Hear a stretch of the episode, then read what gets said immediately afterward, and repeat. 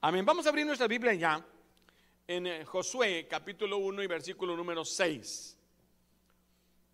Josué capítulo número 1 y versículo número 6.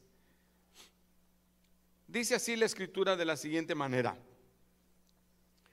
Esfuérzate y sé valiente, porque tú repartirás a este pueblo por heredar la tierra, la cual juré a sus padres que la daría a ellos. Óigame, en este pasaje, tres veces seguidas, Dios va a decirle al pueblo o al hombre que va a hacer lo que es Josué, que se esfuerce.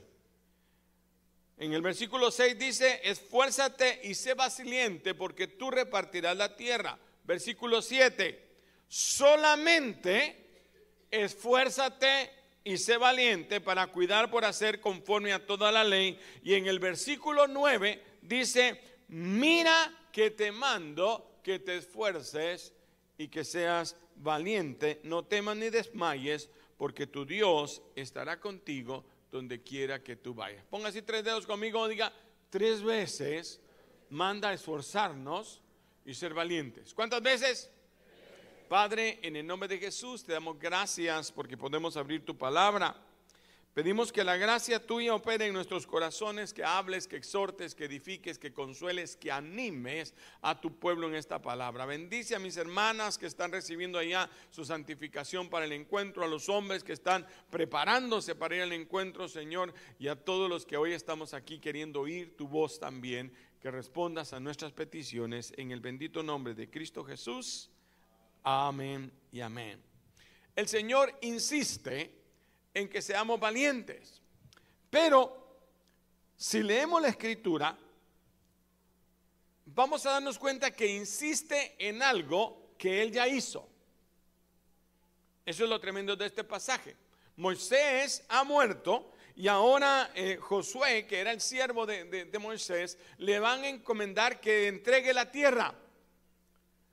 Pero el Señor dice de esta manera, miren pues, verso 3, yo os he entregado, estoy en Josué 1.3, yo os he entregado, como lo había dicho Moisés, todo lugar que pisare la planta de vuestros pies. ¿Lo puede leer conmigo? ¿Todavía no está? Josué 1.3 dice, léalo conmigo, yo os he entregado, como lo había dicho Moisés, que todo lugar que pisare la planta de vuestro pie. Oiga pues, dice, yo os he entregado. ¿Qué significa? Dígale a su vecino que ya te lo dio. Pero dígaselo. Además, póngale la mano así encima de que ya te lo dio. ¿Qué quiere decir? Mira, yo ya te entregué la tierra y todo lo que pisare la planta de vuestros pies será vuestro. Pero empieza entonces en el versículo 6. Pero esfuérzate. Y sé, valiente. Pero, ya, ya me pero esfuérzate. Y sé valiente. Verso 7. Solamente esfuérzate y sé valiente. ¿Se acuerda que yo le digo que cuando era el día de la madre yo le repetí a mamá el, el mismo poema y mamá siempre me decía lo mismo? Mi hijo, lo que yo quiero es que te portes bien. Y creo que cada vez que yo salía de mi casa me decía mi hijo, ahí te portas bien. ¿Sí? Solamente te recuerdo. ¿Por qué? Porque le interesaba que yo me comportara de la manera que ella quería. Y entonces Dios está diciéndole, mire Josué, solo te pido, ahora, mira, de verdad te pido. Y por si no entendió bien, en el versículo 9, ya se lo dice un poco más imperativo. Mira, mira que te mando que te esfuerces y que seas valiente. De algo que ya nos dio. ¿No le parece interesante? Si ya me lo dio como que fuera easy, fácil, ¿para qué tanta cosa que eh, si ya me lo dio? Pero, pero es como cuando la mamá te dice, bueno, quiero que te portes bien. Te advierto que te portes bien. Es tan importante tu actitud ante lo que yo te voy a entregar, porque él tenía que hacer algo en esa entrega. ¿Qué tenía que hacer? Pisar el lugar a donde iba a ir. Porque yo te he entregado todo lo que la planta de vuestros pies pisare.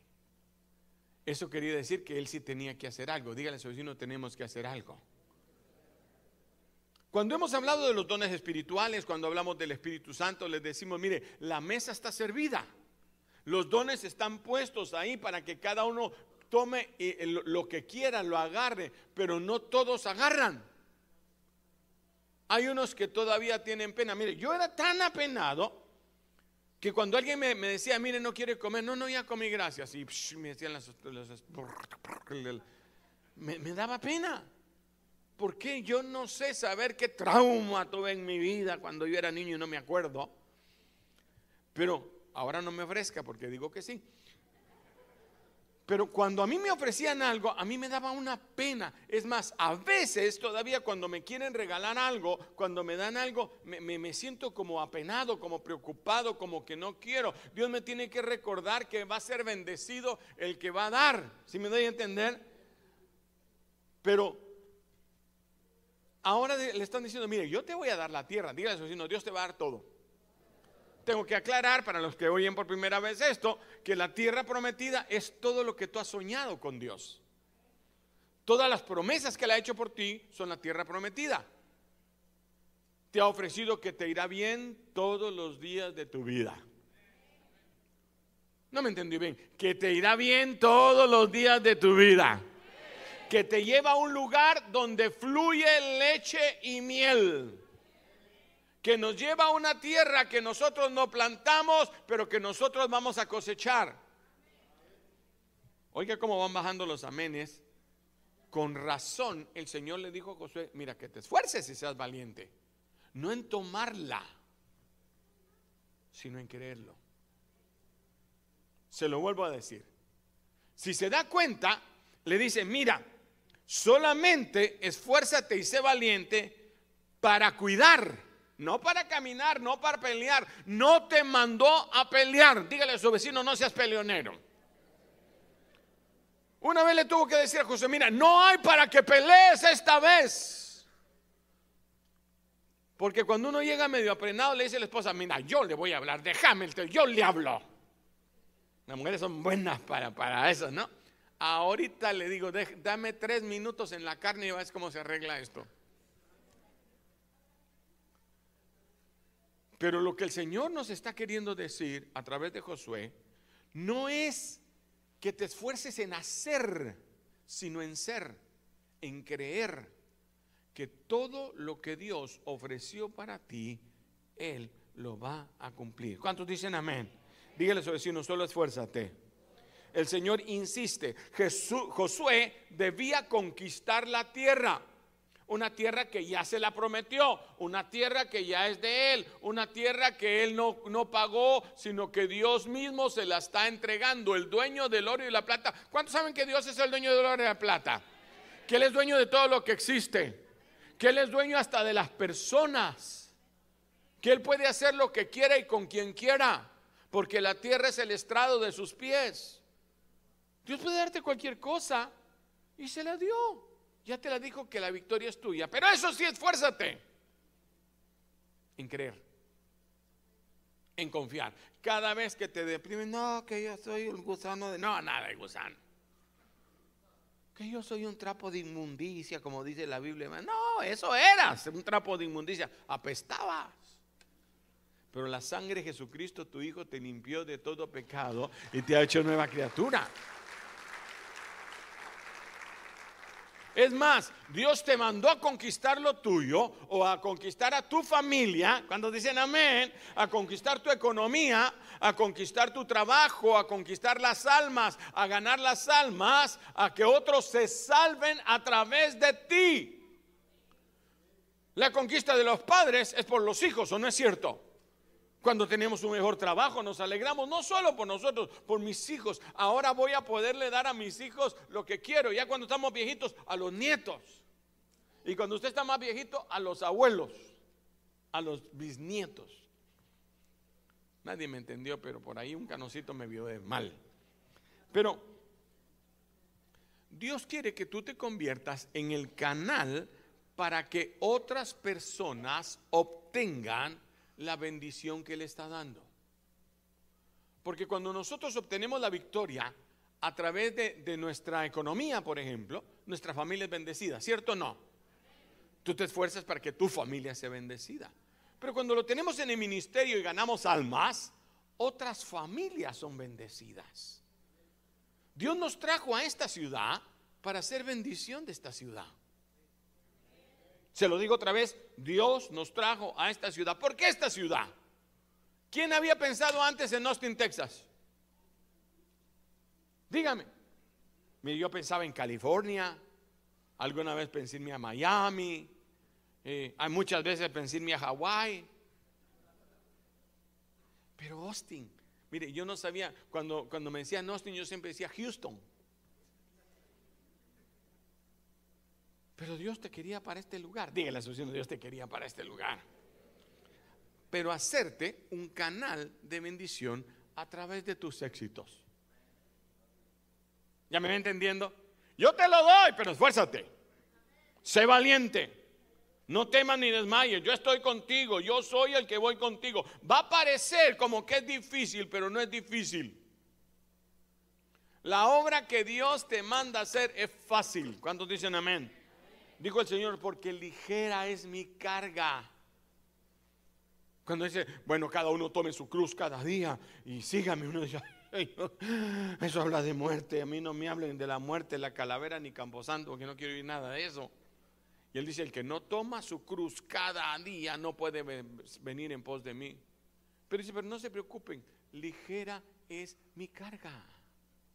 Si lo único que hay que hacer es creer, dígale a su vecino, lo único que hay que hacer es creer. ¿Qué tan difícil es creer? Creo ya.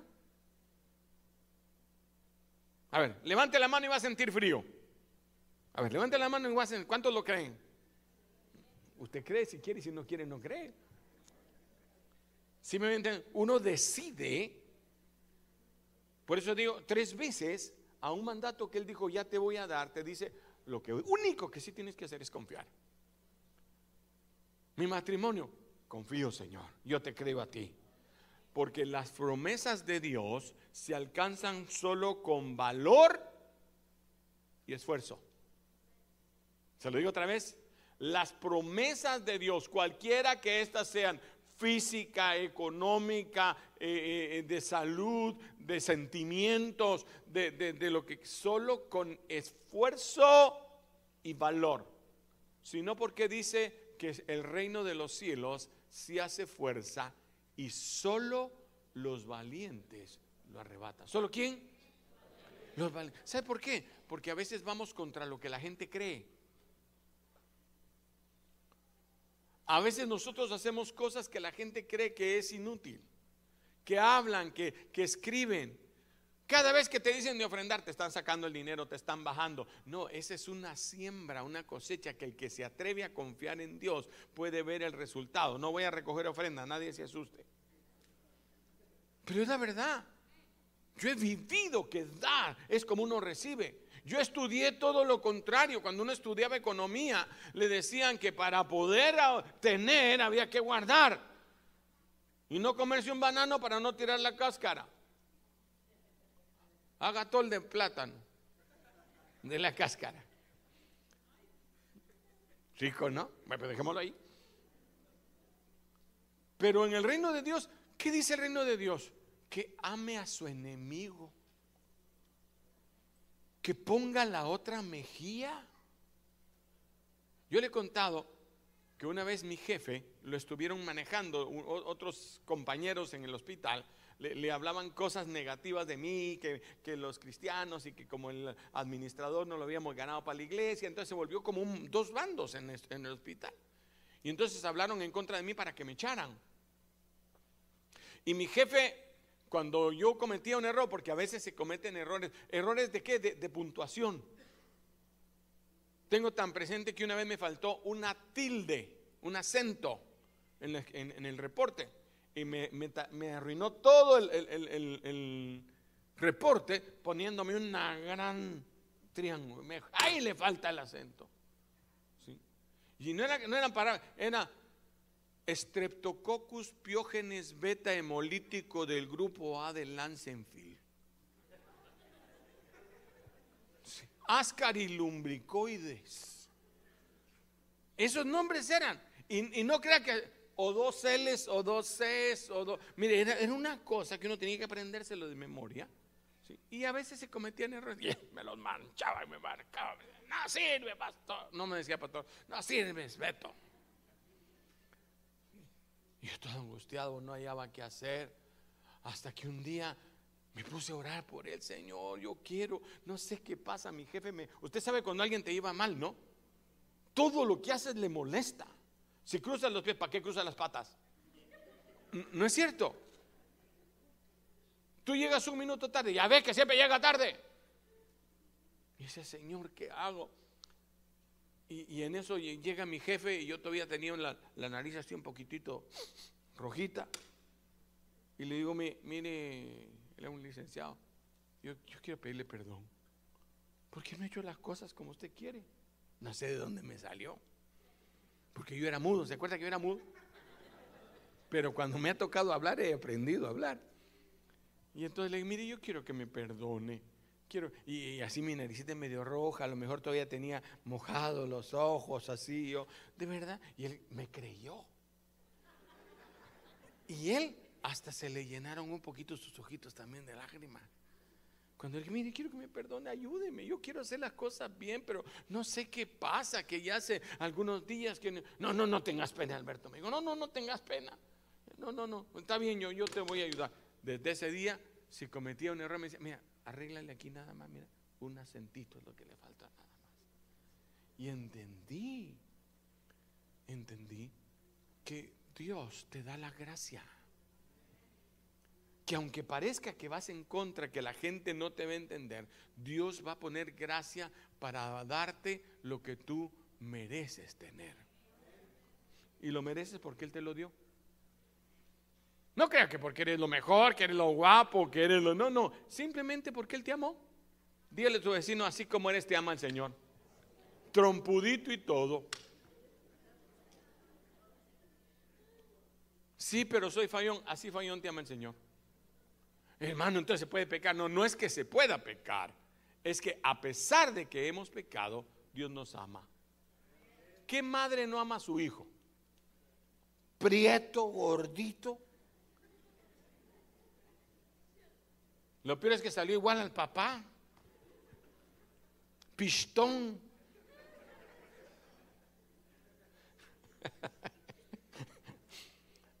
y cuando se lo este es mi muchachito, este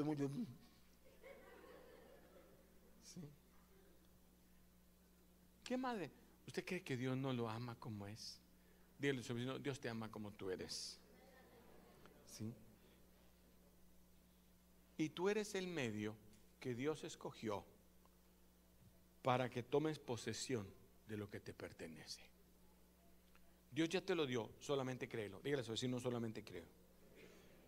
Las promesas se alcanzan por ese esfuerzo. Debes de tener el carácter de una persona valerosa para poder cumplir la ley y los mandamientos. Para poder decir yo creo, yo voy a perdonar a mi enemigo, yo voy a amar al, al que me ha hecho daño. Si yo no quiero guardar esto, por ti, Señor, lo voy a perdonar. Hasta mi suegra voy a amar, Señor.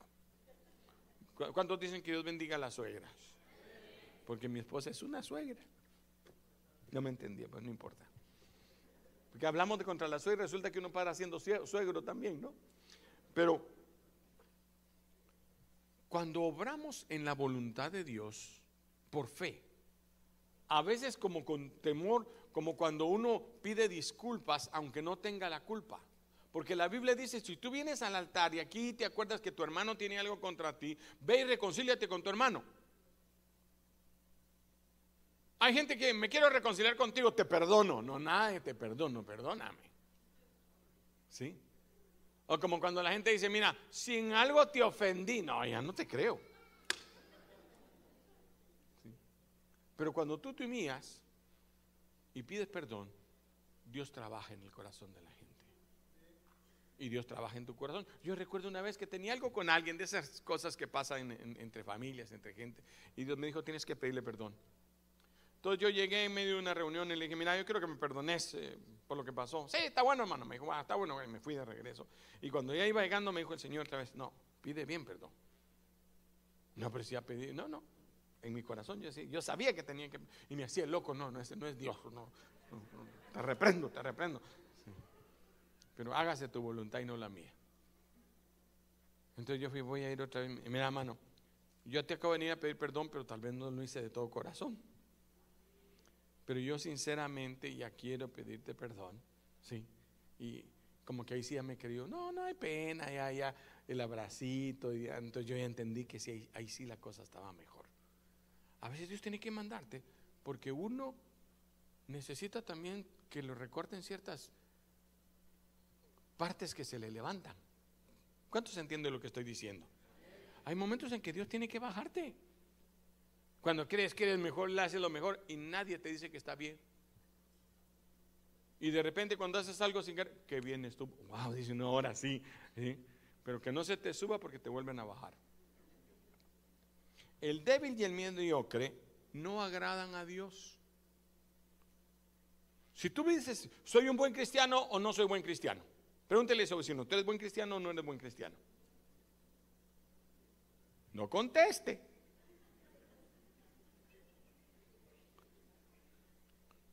Porque dice la Biblia que al tibio el Señor lo va a vomitar de su boca.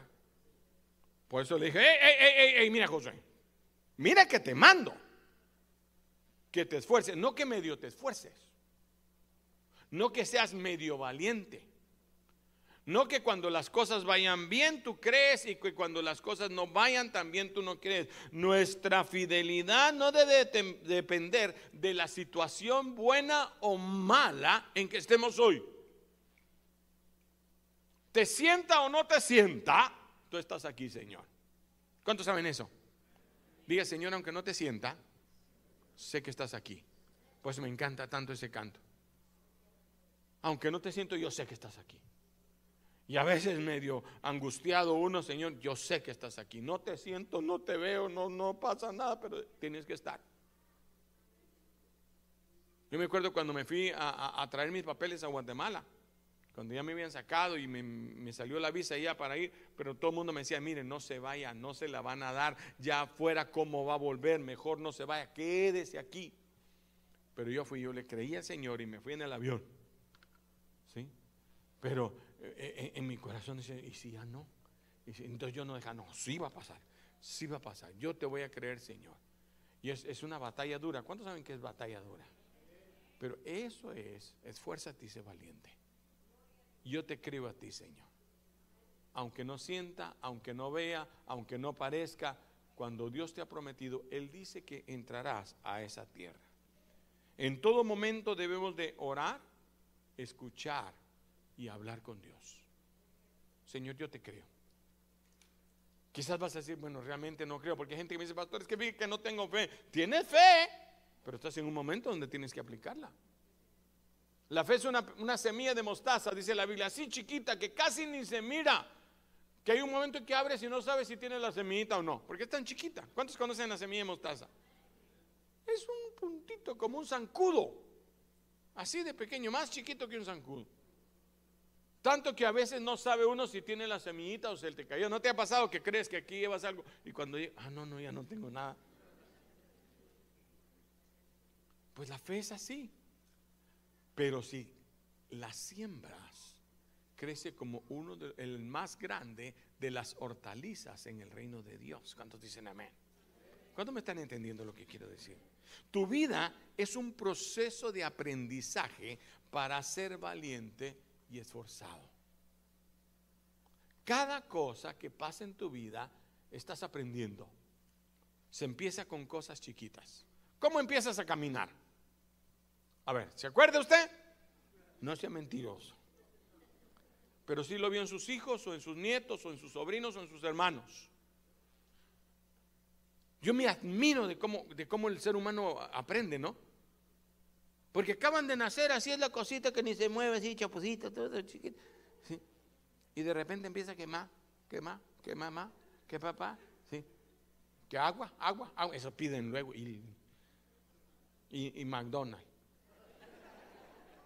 ¿A qué horas aprenden que la M es de McDonald's? Ahí hay hamburguesas, si no comen hamburguesas todavía. No, fíjese, miren, si usted no ha tenido chiquitos cerca, dése cuenta, ¿cómo aprenden? Cuando uno siente, los muchachitos ya se están parando. Ahí en la cuna. Y se paran. Ahí es donde uno dice, ¿no será que ya va a caminar?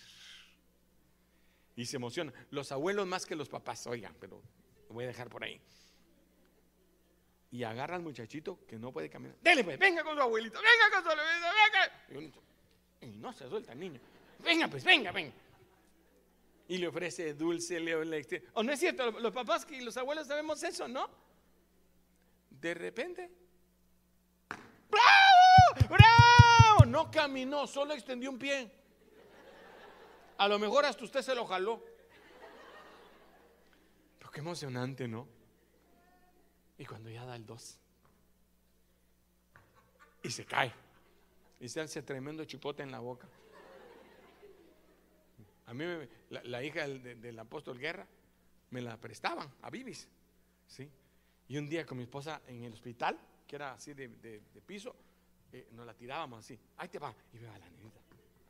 Y, nos íbamos alejando cada vez. venga, pues, venga, venga, venga. Bebetona le decía. Venga, bebetona, venga. No teníamos hijos con mi esposa.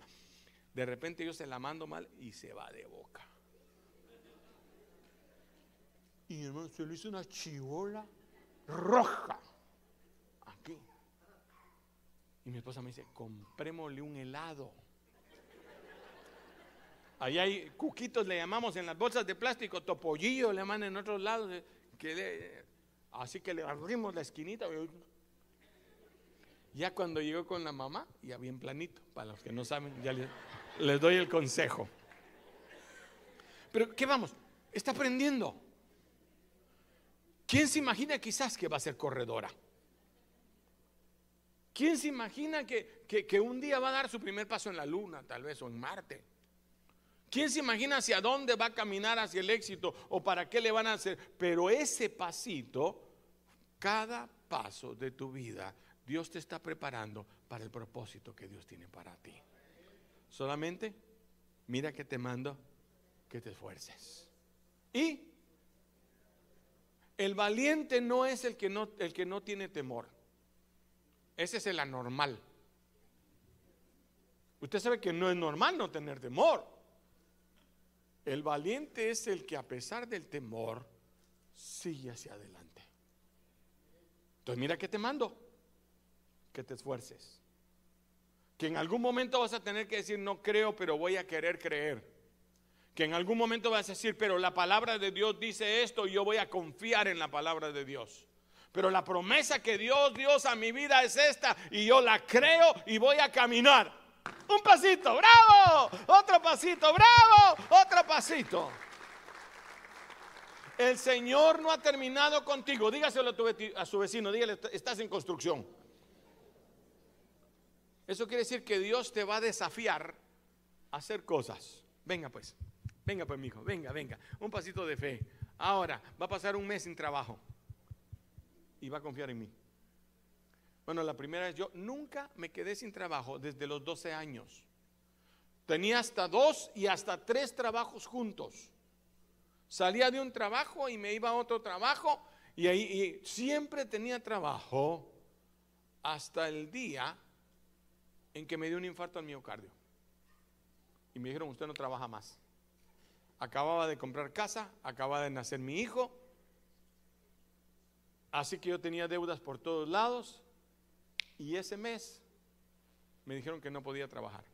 Usted no trabaja, se muere. Y ahí tuve que confiar en el Señor. Dice, Señor, ¿qué voy a hacer? ¿Un mes sin trabajar? O dos o tres, me dijo el, el cardiólogo. Yo, ¿qué voy a hacer si no puedo trabajar? y tenía que pagar la casa. Usted sabe que usted no puede ir al banco y decir, sí, fíjese, perdone, pero tuve un infartito y entonces por eso, por poco me muero y no podía pagar, pero no le voy a pagar en tres meses. Vea que no puede. O ir al súper Y ya cuando esté en la caja con su bolsa de 200 dólares, la que antes compraba en 100, bueno, ese, es otro, otro tema. Decir, mire, perdón, hoy no le voy a pagar porque tuve un infartito. Ahí tuve que aprender a confiar en Dios. Ahí fue donde, de, donde no sabía, empezaron a aparecer los milagros de Dios. Donde de la casa que tenía que pagar me dijeron, no se preocupe si usted va adelantado un mes. ¿Cómo? No, no, no, usted el mes que pagó el anterior ya era pagado. Yo no pensé nunca eso, yo sí, yo llevo bien mis cálculos, porque números sí sé. Inglés no aprendía, pero números sí. Sí. Pero así, de repente, por otro lado, me aparecía en el dinero, alguien me llevaba, alguien, mire, todo, y viví ese mes mejor que los otros meses. Entonces dije, Señor, entonces mejor me quedo sin trabajo de una vez. Cuando vine a la obra, cuando me vine a Estados Unidos y dejé mi trabajo de gerente de producción de un laboratorio farmacéutico, con una economía asegurada al 100%, y me vengo a Estados Unidos y me mandan a abrir una obra a los Estados Unidos, aquí. Me vine a Austin, sin dinero. No me daban ni un centavo de salario. Y yo queriendo abrir una obra, dejo todo, ¿con qué pago ahora? Cada mes del primer año, porque empezamos a tener una célula y en esa célula se empezaron dos, tres, cuatro, cinco, siete personas, pero así como su célula, se juntaban dos, tres dólares. Y quiero decirle que durante cuatro eh, semanas, tres dólares son doce y la renta era como de mil. Así que cada mes durante ese año yo vi un milagro. Cada mes durante ese año, milagros de gente, pusimos un pequeño programita de televisión y gente que no me conocía, porque no pedíamos dinero. ¿Verdad que no pedíamos, hermano Pedro? Él era, él era mi productor. Póngase a pie, hermano Pedro. Le presento al productor del programa. ¿Cómo se llama? Ya ni me acuerdo cómo se llama. Nido de Águila se llamaba una, ¿verdad? Bueno. Sacamos un, y la gente me enviaba por correo. Para mí abrir el correo era como jugar lotería. Que conste que no era lotería. Pero yo abría, hermano, y de repente un sobre con una ofrenda cabal para pagar ese mes. Cuando tenía que pagar el recibo de la luz, hermano, mire, yo tenía que hacer, me pasó lo mismo que, cuando me, dio el infarto. Me dijo, no, no se preocupe usted, este mes no tiene, un mes me vino que no tenía que pagar. ¿Alguna vez le ha llegado a usted un recibo de no pague luz? Me dijeron, no, no, está negativo no sé cuánto. Pues ahora. Ese es el Dios que tenemos. ¿Cuántos creen eso? Y así cada vez, pasos de fe, que fueron creciendo y creciendo. No le voy a contar cuántos más han ido, que son muchos, pero Dios va desafiándote, así como lo hizo con Gedeón, así como lo hizo con Abraham, así como lo hizo con Josué. Un día desafió a un hombre de Dios llamado Elías. Ya casi termino. Elías, Dios le dice, mira, hay 400 profetas de Baal y 450 profetas de Acera. Y los vas a, a desafiar. 850, ¿cuántos? 850.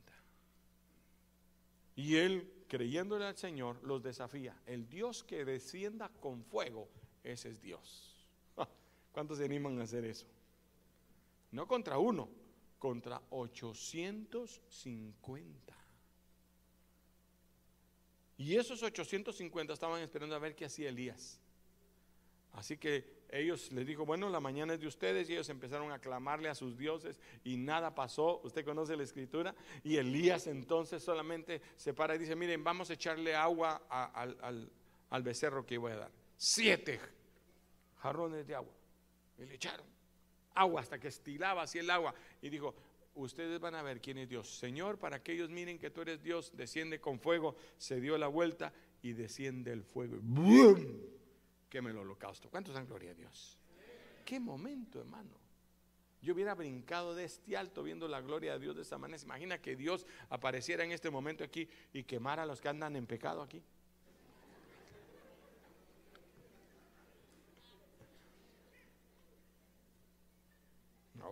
Usted se imagina el que, el que le mintió, el que le mintió a Pedro, que había dado tal ofrenda, dijo, porque le mentiste al Espíritu Santo, te sacarán muerto. La gente se cuadra. Le he pedido, Señor, alguna vez que pase eso. No, dejémoslo ahí. Y entonces uno diría, es el mejor momento de su vida, el momento más glorioso, cuando recibe en Twitter un, un mensaje. La reina te ha mandado matar acababa de ganar la victoria contra 850. Es más, la gente cuando vio ese milagro sobrenatural se encendieron y dijeron, Jehová Dios, Jehová Dios, y estos pelones ahorita no los sacan. Y los degollaron a todos. 850, uno tras otro. 850. El pueblo encendido, se imaginaban, están viendo que la gloria de Dios descendió cuando suena el pitazo en el teléfono la reina te va a matar. Y entonces él sale huyendo. Y dice, mejor prefiero la muerte, Señor, dame la muerte. Oiga, oiga lo que está pidiendo el profeta. Está en el momento más glorioso de su vida, pero está en el momento que lo están preparando para lo que Dios quiere para él. Hay momentos en que vamos a decir, Señor, ¿para qué me estacaste? ¿Qué, es lo que estás haciendo conmigo? ¿Qué es lo que ¿Por qué me trajiste a este lugar, Señor? Imagíname cuando me echaron del país. Yo dije, Señor, ¿para qué me trajiste aquí? Que ahora salga y, regrese todo avergonzado. Pero hay momentos en que Dios te está preparando para lo mejor. Y sale Elías y dice, prefiero morirme. Y se acuesta a morirse, ya ni comer quiere. Está tirado en el camino deseando la muerte cuando lo despierta un ángel. Y le dice, ¿qué haces aquí? Es que la reina dijo que me iba a matar. Y a eso le tienen. No le tuviste miedo a 850 hombres. Y una. Iba a decir vieja, pero no voy a decir vieja. Y una mujer. Y una mujer te asusta. Es para los mexicanos, ¿verdad? Los demás no, no, no, no, lo, no lo reciban en su idioma. ¿Sí? Sí. Entonces le dice, mira, aquí hay una torta. yo no quiero, yo no, no, no. Y se vuelve a dormir. Y lo despierta otra vez el ángel y dice, come y bebe, porque largo camino te espera. ¿Cuántas veces en mitad del camino, en mitad de la preparación de la prueba, uno cree que ya no aguanta? ¿Cuántas veces cuando uno ha tenido que correr una carrera, yo no sé si usted alguna vez corrió una carrera, uno dice, no, yo, yo no creo que llegue al final, sobre todo cuando está empezando, yo no creo, ya, ya estoy muy cansado, pero uno agarra el segundo aire. ¿Cuántos han tomado el segundo aire? Wow, y como que vuelve a agarrar, oh, sí, yo creo que sí llevo, y al final termina ganando. Y normalmente el que gana dice, yo no pensé que fuera a ganar, no pensé que el último gol me lo iba a echar yo. No pensé que iba a llegar al final del camino. El día que uno se gradúa, uno no cree que logró graduarse, hermano. Porque cada examen pensaba que iba a perder. Pero al final del camino, pareciera que, o, a mitad del camino, pareciera que algo se ha puesto difícil, que tu vida se ha puesto difícil, que la situación, que lo que estás pasando hoy es lo más difícil, pero el Señor te dice, el Señor te dice, no temas, largo camino te espera. Primera de Reyes 19.8 y con esto termino. Se levantó pues y comió y bebió. Y fortalecido con aquella comida, después de que pensaba que era el final y que se quería morir, caminó 40 días y 40 noches hasta Oreb al monte Cuando llega a ese lugar, entonces sí pasa la experiencia más grande de su vida. Vino un terremoto y Dios no estaba ahí. Vino un huracán y el Espíritu de Dios no estaba ahí. Pero oyó un silbo apacible, una brisita y Dios estaba ahí. Yo quiero que cierre sus ojos. Y Dios te dice, largo camino te espera.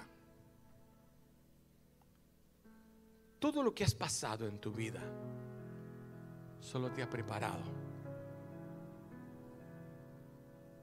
Es como cuando David se encontró con el lobo que le comía las ovejas. Y tuvo que sacar fuerzas y agarrar al lobo y arrebatarle de la, de la boca al lobo la oveja. Luego apareció el oso y llevaba otra oveja. Y tuvo que correr tras el oso, brincar sobre él, matar al oso y sacarle la oveja. Y él decía, qué bueno que me salvó Dios. Hasta el día que se paró frente a un Goliat más grande que un oso y más bravo que un lobo. Que gritaba delante de él, ¿quién eres tú? Y dice primera de Samuel que maldijo a David por sus dioses y le dijo, ven a mí porque voy a dar tu carne a las aves del cielo y a las bestias del campo. Porque una de las estrategias del enemigo es hacerte bullying. Es hacerte creer que tú no puedes, que tú no vales que eso que perdiste, ese trabajo, ese negocio, esa relación que quizás se acabó, es el final que tú no puedes hacer las cosas bien. Pero el Señor te dice, no te preocupes, largo camino te espera. Lo que vas a vivir son los mejores días de tu vida. ¿Cuántos creen eso? Todavía no has vivido los mejores días de tu vida, usted dirá, pero el pastor, ¿por qué dice eso? ¿Será profecía? Es Biblia. Nunca dices con sabiduría los tiempos pasados fueron mejores. Lo que viene para ti, si tú lo crees, es mejor. Solamente esfuérzate. Sé valiente, créele al Señor que lo mejor está adelante. ¿Por qué no levanta sus dos manos al cielo le dice, Señor, lo mejor está adelante? Aún no he vivido lo mejor de mi vida, Señor. Aún no te he conocido en el esplendor de lo que tú eres, en el poder, en la grandeza que tú tienes para mí. Aún no he llegado a ser lo que tú esperas que yo sea. Este es el principio, es el comienzo. Apenas estoy entrenando, Señor. Este oso no es nada. Este lobo tampoco. Porque Goliat tampoco podrá porque he aprendido a través de mi poca experiencia que no vengo solo. No confío ni en la onda ni en la piedra. Yo vengo en el nombre de Jehová, el Dios de los ejércitos. El que me llamó un día y me dijo, hijo, y me hizo príncipe y sacerdote para él el que me dijo, tú eres el que vas a conseguir las victorias para tu familia, tú vas a conseguir las victorias para Austin. Gente se va a salvar, familias enteras en la ciudad de Austin agradecerán las victorias que yo te voy a dar. Solamente recuerda que soy yo el que voy contigo que nadie te podrá hacer frente en todos los días de tu vida y como ya estuve con Moisés, estaré contigo. Solamente te mando que te esfuerces y que seas muy valiente para poner por obra mi palabra. Mientras el pueblo de Dios medita en esas palabras, quizás hay personas que nunca han invitado a Jesús a venir a su vida que no pensaron que tenían que hacerlo, pero que se dan cuenta que necesitan la misericordia de Dios. Isaías lo dice claramente, que si tus pecados fueran rojos como la grana, vendrán a ser como blanca lana, y si fueren negros, vendrán a ser como la nieve. Venid pronto y estemos a cuentas.